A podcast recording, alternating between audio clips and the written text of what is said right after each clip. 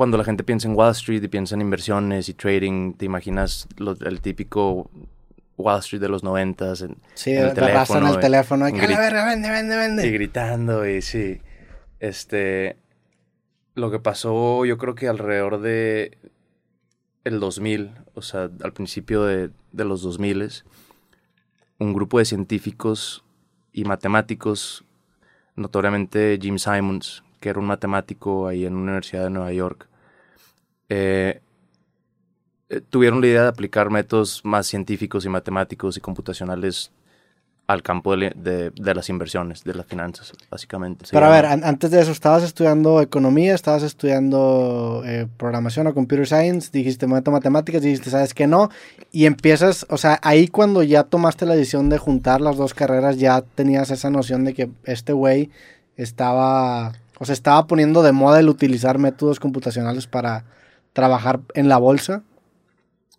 Eh, no estaba yo consciente de este personaje específico. Mm.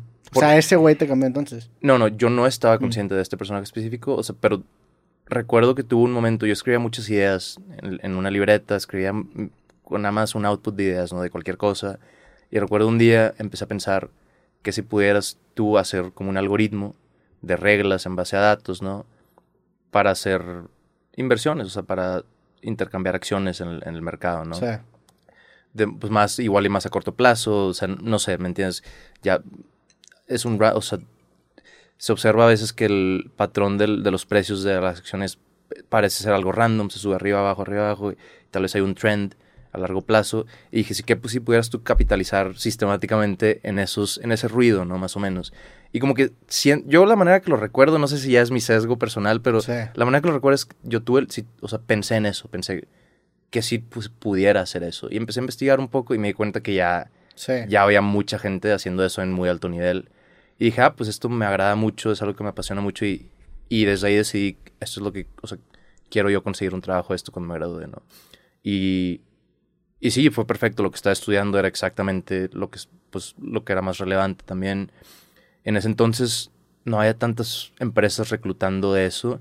El campo es muy, muy secreto. Ok. Este, el, campo, el nombre del campo, o si, lo googleas, es Quantitative Finance. Quantitative Trading, que es, o sea, finanzas cuantitativas, este, que es pues como el opuesto al lo cualitativo, ¿no? ¿Qué le pongo? este- Quantitative trading. Sí. ¿Sí? O también le llaman Quant Trading. Quantitative trading, also called quant trading, involves the use of computer algorithms, o sea, algoritmos compu- de computación basados en simples o complejos modelos matemáticos para identificar y capitalizar oportunidades en trading. Sí, este, y te digo, como que Pero es muy secreto por qué. E- Eso es lo interesante. O sea, todos estos personajes como Jim Simmons, este, que te digo, es como ahorita el, el pionero y, y ya, ya se le reconoce. Todos eran muy secretos porque lo que pasa en Quant Trading es, Gene Simmons, ¿sí? sí, Se parece al vato de... ¿Cómo se llama el de Kiss? O sea, es, es Al de Kiss, ¿no? Ah, Gene- homónimo- Gene sí, Simmons. Es un homónimo, güey, de este vato, de de Gene Simmons de Kiss. Oh, es cierto, no lo había pensado. eh. Sí, era Jim Simmons. Este, sí, tiene una empresa que se llama Renaissance Technologies. Ok. Este, y ahora te digo, todo es muy secreto. ¿Por qué? Porque cuando tú estás, cuando en Wall Street tú, lo que pasa en la historia de las finanzas y de Wall Street específicamente es, alguien tiene una innovación y esa persona que innova, eh, o sea, está imprimiendo dinero, ¿no? Gra- grandes ganancias este, sin rivales, ¿no? Entonces los rivales empiezan a entender qué estás haciendo y empiezan a hacer lo mismo que tú. Entonces ya si tu ganancia era Sí. X, ahora y hay otro, otro, otro jugador haciendo lo mismo, ya tenemos X sobre 2 cada uno de ganancias. Sí, ya, ¿no? ya no te llevas todo el pastel, sino que alguien te quita una rebanada. Exactamente. Y esto se ha, o sea, este proceso, este ciclo se ha repetido muchas veces en la historia de, pues, de Wall Street, digamos. Este, en los 90s y 80s hubo como que explotaron como que el bond arbitrage, los, bond, los bonds son como los setes del gobierno, ¿se Ujú. cuenta? Pero pues todos los gobiernos tienen esto.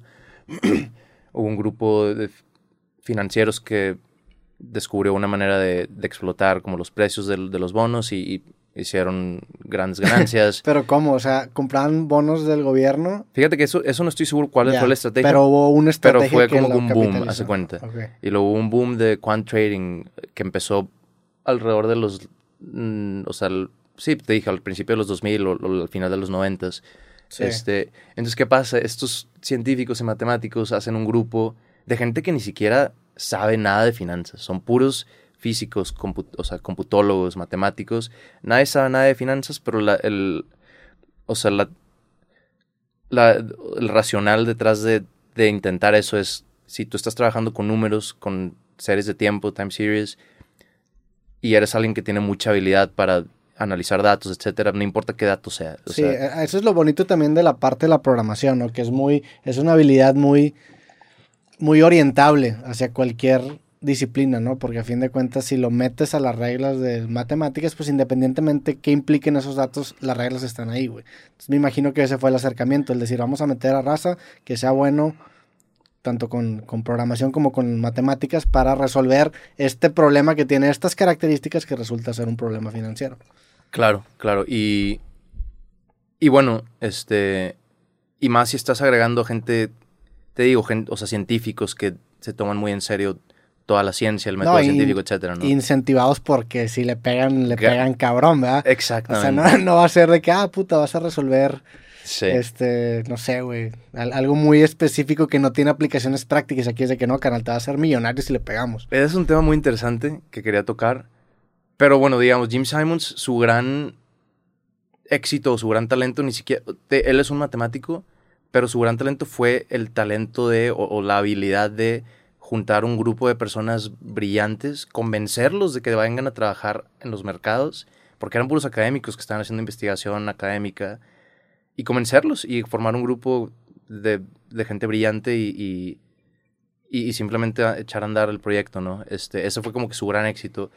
Y sale un libro hace poquito que fue un gran shock para toda la industria, porque digo, nadie habla de esto, nadie Sí. escribe un libro de esto. ¿Por qué? Porque no quieres que los rivales se enteren de que estás Digo, haciendo. todo es, acaba siendo como un paso lógico, ¿no? O sea, a fin de cuentas, el meterle computación a, a las finanzas, pues es algo que hace mucho sentido. Sin embargo, son más egoístas a la hora de compartir sus modelos matemáticos, ¿no?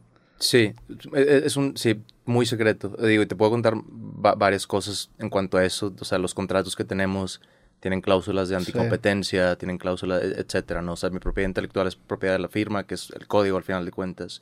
Si yo me quiero un competidor, Te dan un tiempo ahí de ajá, delay, ¿no? Ajá, hay una cláusula anticompetencia, etcétera, etcétera, ¿no? Este...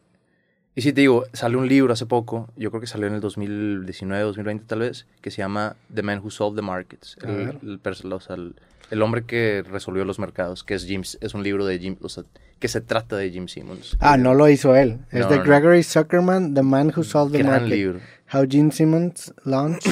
¿Qué dice? The Quant Revolution. Mm, the Quant Revolution. Gran libro que explica todo lo que estoy explicando más o menos. Ok. O sea, tomó a la industria, le dio un gran golpe a la industria. Todo en el trabajo, todos hablan de este libro, en la oficina, todo, todo los- la gente que está en Quant. Era Este, este. es el libro. Ya. de- sí, o sea, qué buena información hay adentro y qué buena historia de algo muy secreto, o sea, de, de algo extre- que guardan tan secreto. Pero a ver, ¿qué era lo secreto? Lo secreto es. Pues nada, o sea, incluso nada más que estás haciendo esto. O sea, no quieres que nadie se entere que tú estás usando algoritmos. Bueno, en ese entonces, ahorita ya todos lo usan, o sea, ya es muy común. En ese ¿no? entonces que salió el libro en el 2019, to- se sabía, pero era el elefante en el cuarto que no había como un panfleto para compartir de que, mira, estamos haciendo esto y ese libro se acabó volviendo esa parte.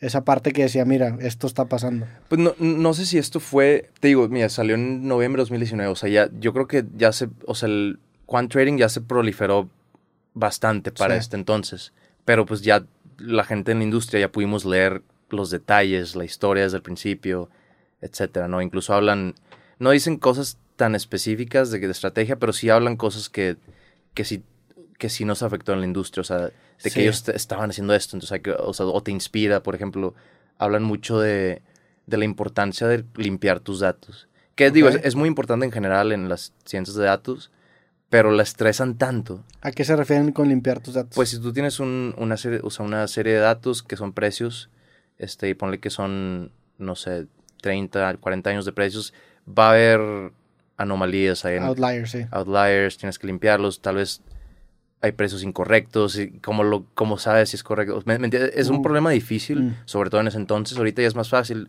Ponle que si, si yo saco los precios de Bloomberg y luego de Reuters, los comparo y ya, y ya o sea, si ves diferencias muy grandes, ya tienes que investigar más cuál es el real, por qué está equivocado, etcétera. Limpiar datos en general siempre es muy importante, ¿no?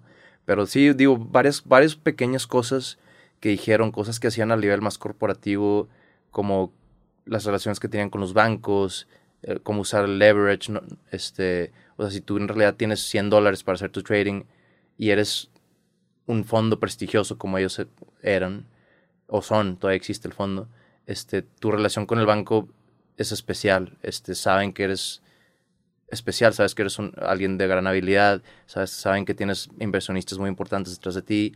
Entonces, si, si tú tienes 100 dólares de, de efectivo, digamos, tal vez puedes tú operar con un leverage de... Creo que en el libro mencionan que es 12 su factor Ok. de leverage. O sea, Si eres por cada alguien dólar, muy cabrón. Pues ellos creo que, si recuerdo bien, era 12 el de ellos. Órale, güey. Entonces ese también es un gran dato. Si por cada dólar de efectivo que tienen, pueden ellos invertir 12. Este, pues imagínate, si tú- Sí. o sea, eso es una manera también de multiplicar los profits